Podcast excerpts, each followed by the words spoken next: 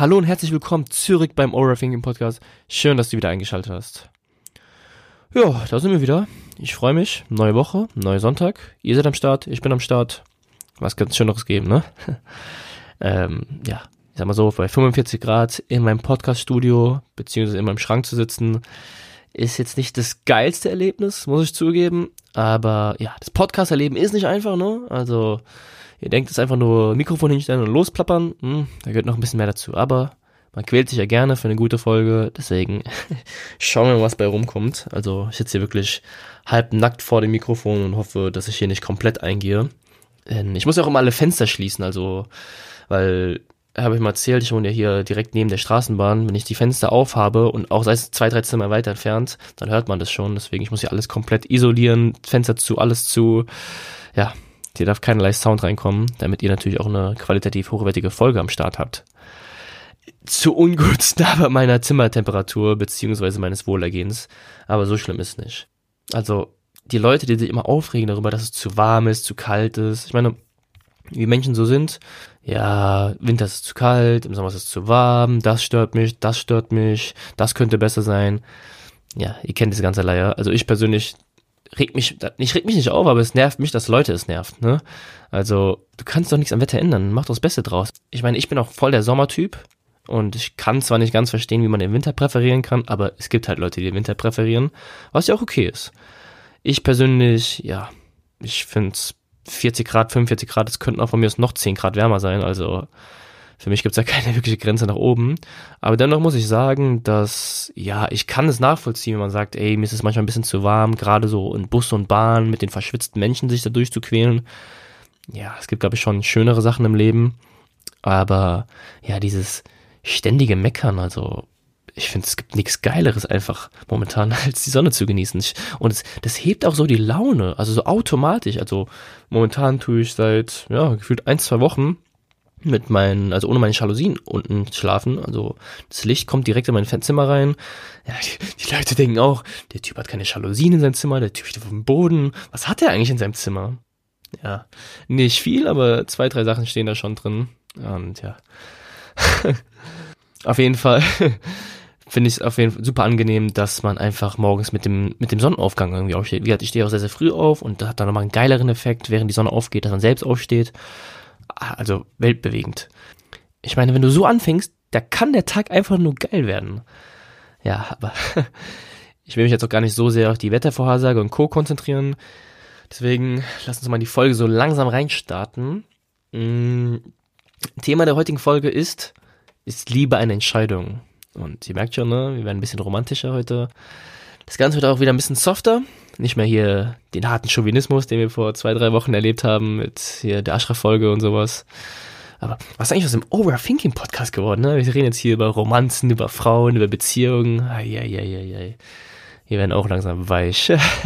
Aber nein, ich meine, ich muss ja auch zugeben, also ist ja immer einer meiner Probleme gewesen oder ist meiner Probleme, diese weiche emotionale Seite einfach nicht zu zeigen. Denn wird oft mit Schwäche assoziiert. Ihr kennt es wahrscheinlich, wahrscheinlich gerade so die männlichen Zuhörer, die können ungefähr nachvollziehen, was ich meine. Man will nicht zu sehr seine weiche Seite zeigen, denn irgendwie wird es mit Schwäche irgendwie verbunden, was dann auch nicht so geil ist. Aber naja, wie dem auch sei, ähm, ist Liebe eine Entscheidung. Ich hatte da neulich eine sehr, sehr interessante Diskussion mit einem Kollegen und da habe ich mir so ein paar Gedanken gemacht. Und ich meine, wie gerade unsere Generation, Generation Y, die, der wird ja nachgesagt, dass sie sehr, sehr, ja, ich sag mal, beziehungsunfähig sei und von einem Partner zum anderen springt und sich gar nicht mehr so wirklich festsetzen kann. Ne? Also heutzutage hast du mit 25 irgendwie schon 10 Partner gehabt, ah, zwei, drei Monate, das geht Step by Step durch und so weiter und so fort. Also das ist ja auch das Normalste. Und wie gesagt, du musst ja auch schon eine x-beliebige Nummer von Damen weggeflankt haben, um irgendwie halbwegs, so, halbwegs solid im Leben zu stehen. Ne? Sonst alles andere ist ja nicht cool. Und ich weiß jetzt nicht genau, ob ich unsere Generation als beziehungsunfähig bezeichnen würde. Aber ich glaube schon, dass wir einfach viele Beziehungen anders knüpfen zwischen. Wie gesagt, dieses ja, Dating-App-Portale und Internet etc., das beschleunigt ja schon teilweise das, den Kennenlernprozess, beziehungsweise es vereinfacht vieles. Also ich sage ja immer, es war noch nie so schnell, jemanden kennenzulernen wie heute. Und ja, du machst ein paar Klicks, da matchst du dich und dann nach ein, zwei Tagen geht's auch schon ab in der Regel. Und ich muss zugeben, also ich habe ein recht voreingenommenes Bild gegenüber Dating-Apps gehabt. Denn ich habe mir nie eine Dating-App installiert. Einfach aus dem Grund, weil ich immer gedacht habe, ey, das ist so ein, ja, das kratzt so ein bisschen an meinem Ego. Denn ich habe dann das Gefühl, ich bring's nicht mehr. Ich brauche die Dating-App, weil mit der Dating-App ist es ja so einfach. Und ich schaff's nicht mehr so, einfach Leute auf der Straße anzusprechen oder so jemanden kennenzulernen. Deswegen brauche ich jetzt ein Hilfsmittel. Aber eigentlich ist es ja nur eine Plattform und ich merke das dann auch, dass es eigentlich was sehr, sehr oder was recht Normales, Anführungszeichen, ist, dass einfach viele Leute das nutzen und dass es gar nicht diesen, diesen, diesen Charakter hat im Sinne von, ja, ich bin so verzweifelt, ich brauche jetzt die App, sonst schaffe ich es nicht. Aber irgendwie hatte ich immer diesen Gedankengang. Man braucht diese App, weil anders bringe ich es nicht mehr. Aber ja, inzwischen haben das ja also mega viel. Das, wie gesagt, das ist gang und gäbe. Das ist so, hey, wie geht's dir? Und dann kommt als nächste Frage, und wie lief dein Tinder-Date letzte Woche? Also gar nicht so verpönt, sondern einfach wirklich aus Neugier. Wie gesagt, ich würde, ich würde, ich würde unsere Generation nicht als beziehungsunfähig bezeichnen, aber es ist halt einfach eine andere Zeit. Und dieses, diese Kritiken, die kommen ja auch meistens immer von älteren Leuten. Also die ältere Generation diskriminiert ja immer die neuere Generation. Und ich muss zugeben, ich erwische mich da auch manchmal. Und ich glaube, jeder kennt das wahrscheinlich. Ich meine, ich bin jetzt 25 und ich arbeite mit vielen, ja, ich sag mal so bis 16 bis 20-Jährigen zusammen. Also ich bin teilweise so 4, 5, 6, 7, 8 Jahre älter als die alle. Und da habe ich auch manchmal mich selbst dabei erwischt, wie ich so versuche, meinen ich bin fünf, sechs, sieben Jahre älter Stempel auf dich draufzudrücken. Ich weiß es ja besser als du. Aber nein, wer, wer bin ich denn zu sagen, dass ich besser weiß? Okay, ich habe vielleicht fünf Jahre mehr Lebenserfahrung, was jetzt auch nicht unbedingt viel ist, aber wenn ich, und so, so kriege ich dann immer den Bogen, wenn ich auf mich zurückblicke, wie ich als 16-Jähriger oder 20-Jähriger war, ich war der größte Volltrottel, also ich war ja meilenweit hinterher. Also, wenn ich dich als 20-Jährigen sehe und mich dann als 20-Jährigen vergleiche, da, da bist du ja noch gut dabei. Und ich glaube, es ist einfach wichtig, dass man ja diese Reflexion einfach nochmal sich immer aufruft, dass man merkt, ey, vielleicht stand heute, weißt du das eine oder andere besser als dein jüngerer Gegenüber. Aber damals, da warst du auch nicht viel besser. Aber das gehört zum Leben dazu. Man macht ja halt diese naivi, naiven Fehler, sage ich jetzt mal. Ja, ich bin so ein klassischer ins Fettnäpfchen treten, ne? Das ist eigentlich auch heute noch so. Aber daraus lernt man. Man lernt aus seinen Erfahrungen, ganz klar. Und manchmal denke ich mir auch so, wie kann die Generation, die jetzt kommt, so denken und so weiter und so fort. Aber genauso denkt immer die ältere bei die jüngere Generation. Und ich kenne es ja auch irgendwie von älteren Leuten aus meiner Familie zum Beispiel. Ja, früher, da hatten wir nur zwei Fernsehkanäle, weißt du? Früher war alles anders. Walkman, Discman, Kassettenrekorder, Schallplatten. Ja, schön. Also, sorry, aber ich mag mein Spotify. Aber wir werden, du, du wächst halt anders auf, ne? Deswegen, also du kannst ja die Person nicht dafür verantwortlich machen, in welcher Zeit sie aufgewachsen ist. Der Zeitgeist ist einfach ein anderer und der bestimmt dann einfach auch teilweise das Verhalten. Wie gesagt, bei manchen, sage ich jetzt mal, ist es auch manchmal ein bisschen zu viel des Guten, aber im Großen und Ganzen, glaube ich, weiß jeder, was ich hiermit sagen möchte. Und ja, ich habe da neulich eine sehr, sehr interessante Kritik über unsere Generation, beziehungsweise also die Generation Y gelesen dass wir sehr, sehr egozentrisch sind. Egozentrisch und narzisstisch. Jetzt gar nicht unbedingt negativ behaftet, aber dass wir uns sehr, sehr stark mit uns selbst beschäftigen und dass alles, was wir tun, machen, sagen, so einen gewissen, ja, übergeordneten, sinnvollen Ausdruck mit sich bringen muss. Sei es unsere Musik, sei es unsere Ernährung, sei es unsere Klamotten, Freunde etc. Auch Authentizität soll voll im Vordergrund stehen. Und deswegen da finde ich es dann wieder ein bisschen schwieriger. Wir etikettieren halt sehr, sehr viel. Das bedeutet also, das siehst du dann zum Beispiel bei vielen Leuten in der Instagram-Biografie, dass wir sagen, keine Ahnung, ich bin von dieser Musikgruppe ein Fan, ich bin diese Nationalität, ich trage diese Klamotten, ich bin Skater, ich bin Sportler, ich bin Veganer, dass wir damit uns etikettieren und dass alles, was wir machen und sagen, auch einen gewissen Sinn hat und dass wir auch nach außen tragen möchten.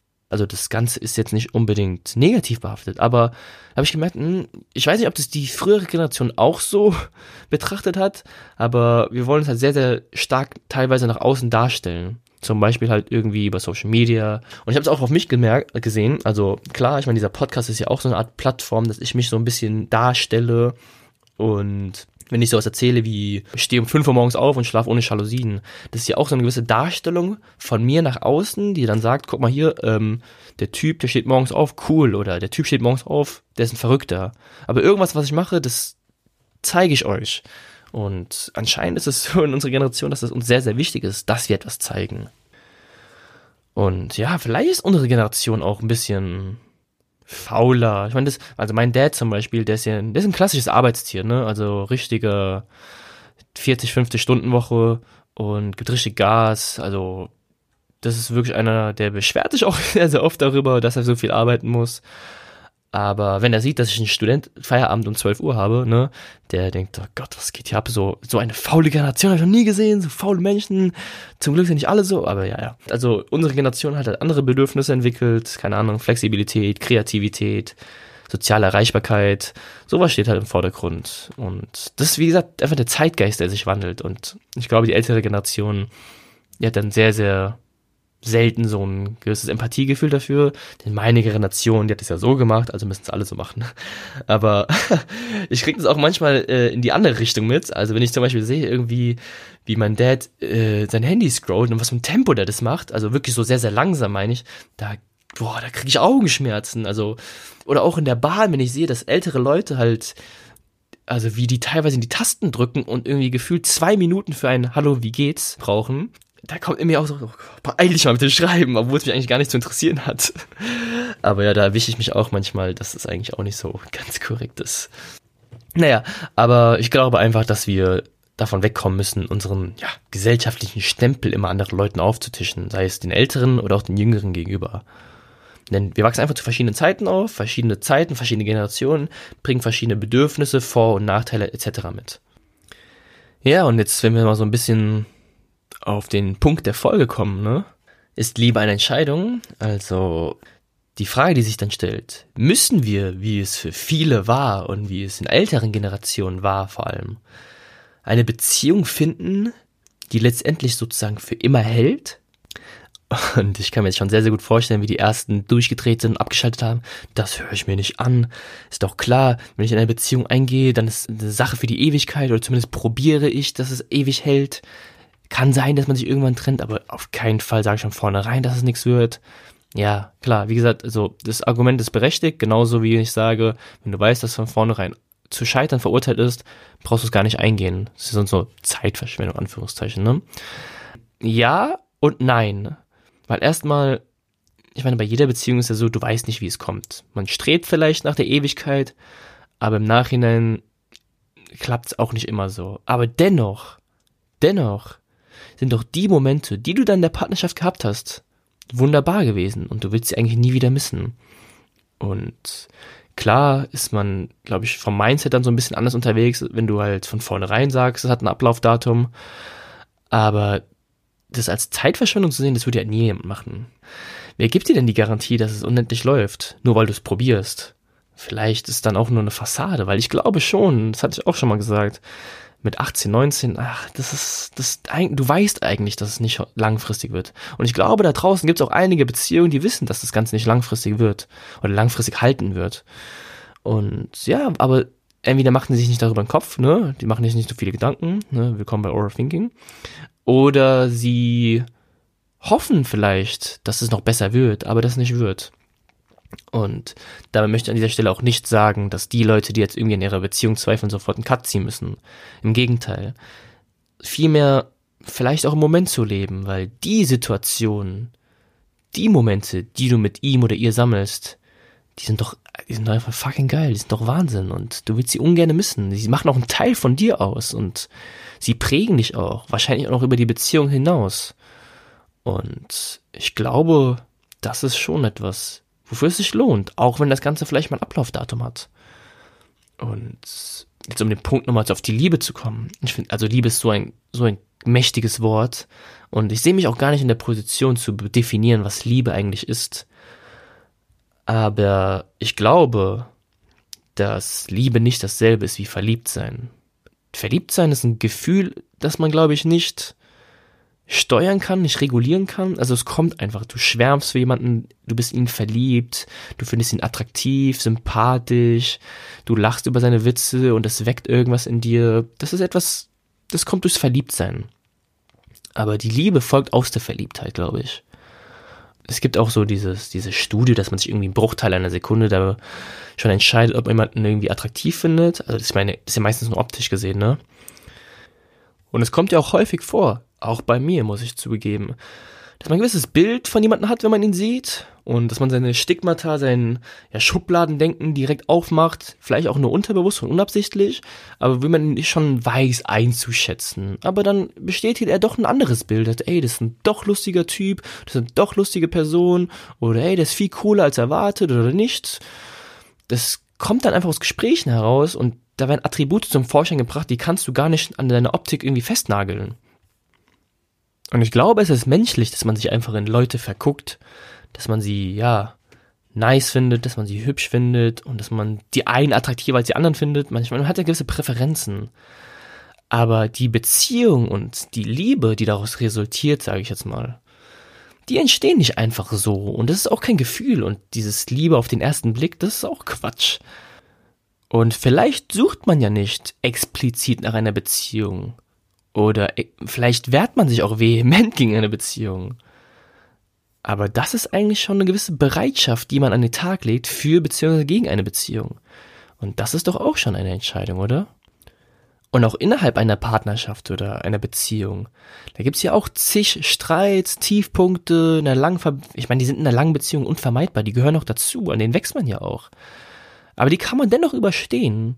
Aber auch, weil man sich wieder dafür entscheidet. Man entscheidet sich tagtäglich dafür, sein Gegenüber wieder zu lieben, mit ihm zusammen zu sein, mit ihm Zeit zu verbringen. Einfach, dass er den Teil deines Lebens einnimmt.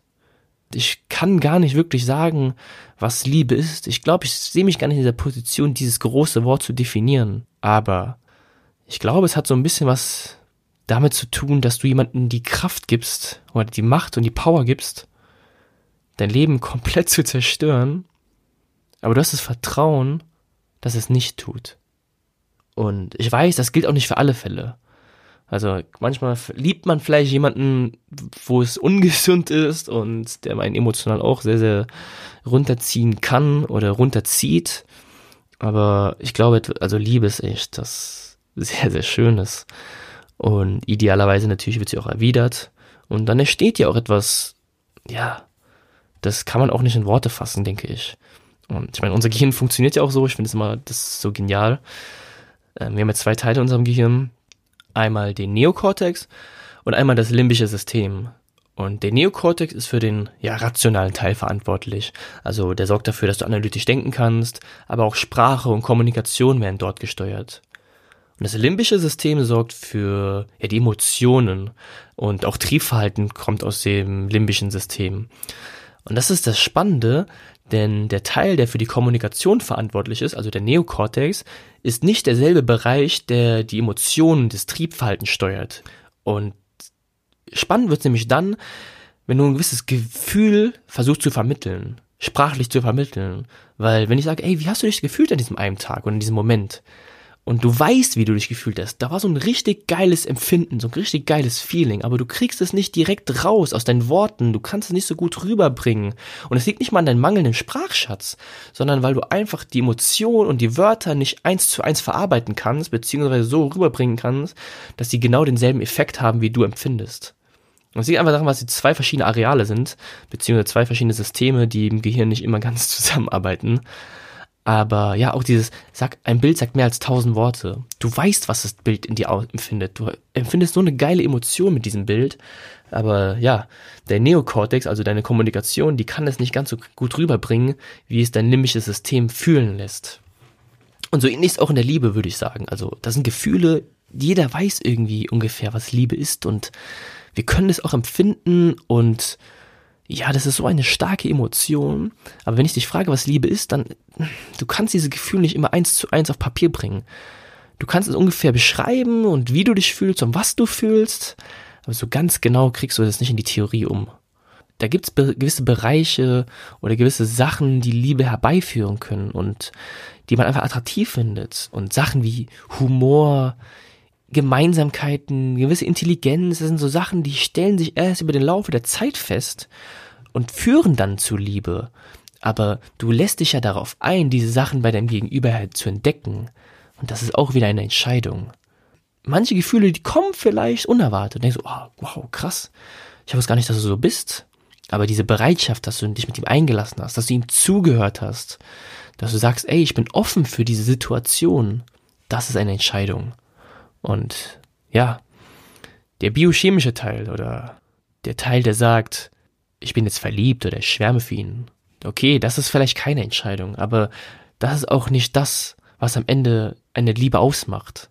Weil schwärmen oder verliebt sein oder jemanden toll finden, das, sowas kommt schnell. Sowas kommt auch häufiger vor.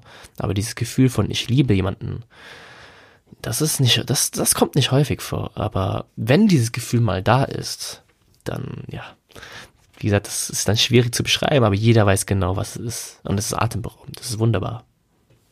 Und Liebe bringt auch irgendwann eine gewisse Mehrdimensionalität mit. Eine Mehrdimensionalität, die sich über mehr Sachen streckt als einfach nur Vergnügen, das Aufteilen von Aufgaben oder Pflichten.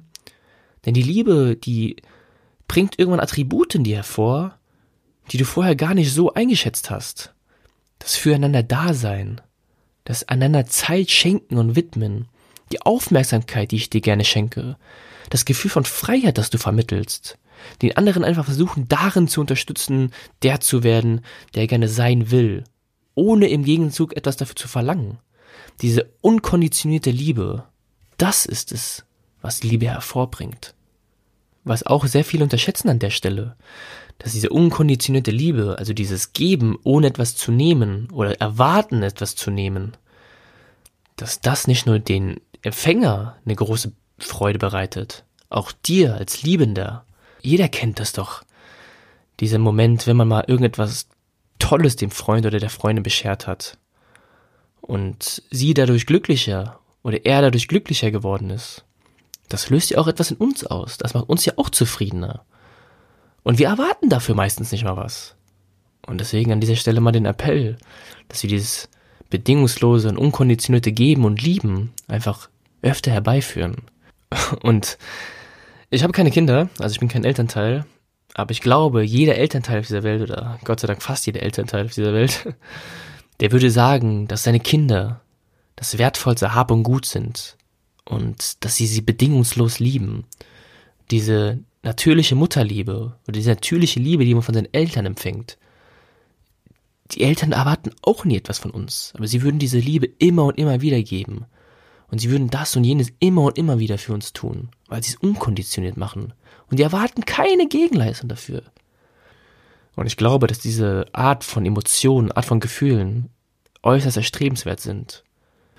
Ja, und das Ganze mal zusammenzufassen. Ich glaube, dieses Gefühl von Verliebtheit, Schwärmerei, ich finde dich toll, das sind oft Gefühle, die können wir gar nicht so wirklich beeinflussen. Aber Liebe, das, was ich gerade beschrieben habe, auch dieses unkonditionierte Geben, ich glaube, das ist ein Ergebnis, das resultiert aus dieser Verliebtheit. Und das ist auch eine Entscheidung. Und ich glaube nicht nur, dass es eine Entscheidung ist, ich glaube auch, dass es ein Privileg ist. Ein Privileg, dessen wir uns gar nicht so bewusst sind, dass wir es haben. Ja, etwas emotionalere Folge. Ähm, ich finde Liebe ist so ein, so ein fucking krasses Thema.